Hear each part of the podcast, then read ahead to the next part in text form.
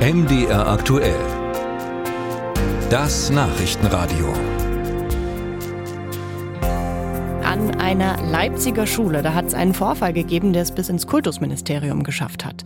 Es geht um einen Projekttag zum Thema Nachhaltigkeit. Eine Klasse und ihr Lehrer waren auf einer Demo für Klimaschutz unterwegs, und zwar während der Unterrichtszeit.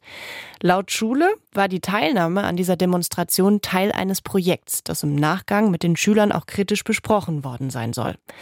Aber anscheinend waren nicht alle Eltern mit dieser Aktion einverstanden. Im Internet tobt jetzt eine ordentliche Diskussion. Und dabei geht es auch um die Frage, ob Schulen ihre Klassen auf Demos schicken dürfen. Nils Buhler berichtet. Leipzig am vergangenen Freitag. 2500 Menschen demonstrieren für mehr Klimaschutz. Aufgerufen hatte dazu die Bewegung Fridays for Future.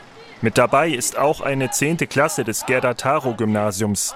Der Lehrer informierte die Eltern darüber in einem Brief, der nun im Internet verbreitet wird. Darin heißt es, in den ersten beiden Schulwochen wurde den Schülern eine Vielzahl von möglichen Aktivitäten und Projekten für den Projekttag Nachhaltigkeit vorgestellt.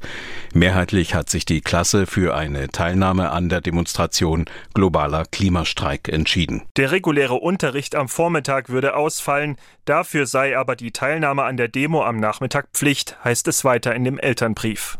Außerdem würden die Schüler belehrt werden, wie sie sich auf der Demo verhalten sollen. Auch von einer Nachbesprechung der Veranstaltung ist in dem Schreiben die Rede. Doch aus dem sächsischen Kultusministerium heißt es, die Schule sei zu weit gegangen.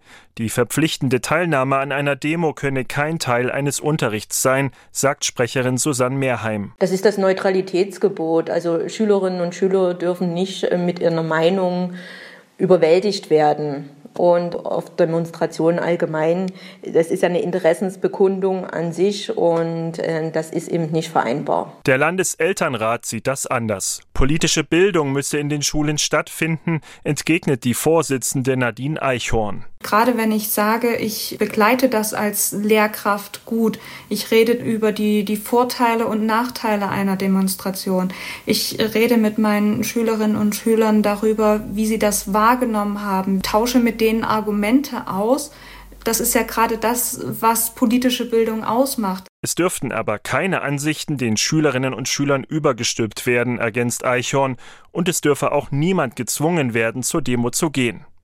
Das sei auch nicht passiert, sagt der Schuldirektor der Gerda Taro Schule Uwe Schmidt. Vor dem Mikrofon will er nicht mit MDR aktuell sprechen. Er sagt, nach seinem jetzigen Kenntnisstand seien alle Schüler der 10. Klasse freiwillig zur Demo gegangen.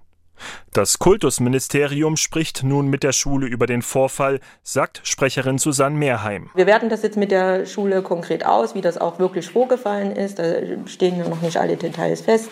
Die Schulaufsicht, also das Landesamt für Schule und Bildung, ist mit der Schule im Gespräch, wird das ausgewertet. Dann werden wir auch die Schulen insgesamt weiter für dieses Thema sensibilisieren. Ob dem Lehrer der Klasse Konsequenzen drohen, ist also noch unklar. Einen vergleichbaren Fall an einer anderen sächsischen Schule, so Mehrheim, sei ihr in der Vergangenheit nicht begegnet.